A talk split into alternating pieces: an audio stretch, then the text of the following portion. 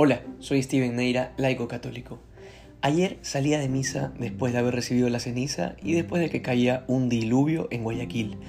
Pero algo que me sigue pareciendo increíble es la cantidad de gente que veo en misa y que luego esas mismas personas alcanzo a verlas en el McDonald's comiendo una hamburguesa de tres pisos en pleno día de ayuno y abstinencia. Y no es porque los esté persiguiendo, es que me toca pasar por ahí para ir a mi casa, ya no es mi culpa.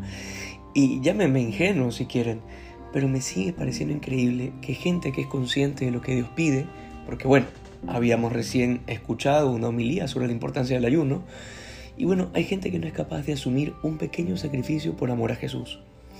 Hoy San Lucas nos presenta al Señor diciendo que el que quiera seguirlo, que no se busque a sí mismo, que tome su cruz de cada día y que lo siga.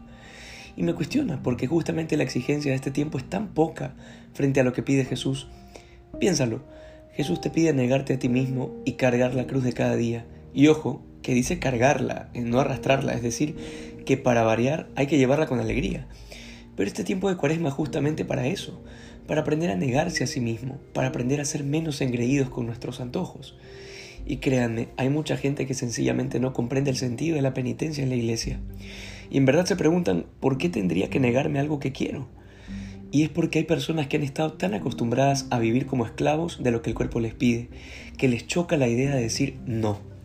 Pero justamente el Señor nos invita hoy a buscar la perfección, y eso es lo bonito del tiempo de Cuaresma, que es un constante iniciar desde cero, porque la idea de la penitencia es llevarnos a que pensemos lo esencial, a que nos despeguemos de las cosas terrenas en las que hayamos podido poner el corazón Hoy Jesús te invita a dejar todo el pasado atrás y a que le sigas en su pasión para que así resucites con Él.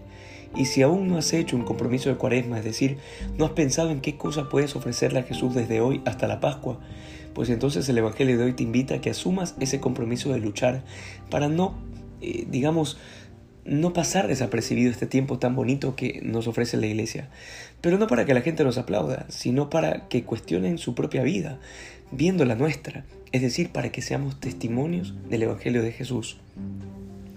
Si bien me han escuchado, todavía continúo con esta voz de tarro, así que seguramente es porque no están rezando lo suficiente. ¿eh? Así que también me encomiendo sus oraciones para que pueda sanarme pronto y que mi voz vuelva a la normalidad. Pero yo de todo corazón les pido que en este tiempo de cuaresma realmente nos tomemos en serio cada uno de esos pequeños sacrificios que podamos ofrecerle al Señor, cada uno de esos momentos de preocupación, de dolor o incluso de incomodidades. A veces nos pasan cosas que pueden ser muy tontas, se nos, no sé, se nos poncha la llanta eh, o, de repente las cosas no salen bien en el trabajo y son cosas que pueden sacarnos eh, de quicio o pueden llevarnos a la impaciencia. Pero son cosas que se los aseguro, si las vivimos, unidos a la cruz de Cristo, por más pequeñas o tontas que sean, son momentos de redención, son momentos que pueden realmente convertirnos y convertir a otros. Que hoy podamos ser más santos que ayer. Dios te bendiga.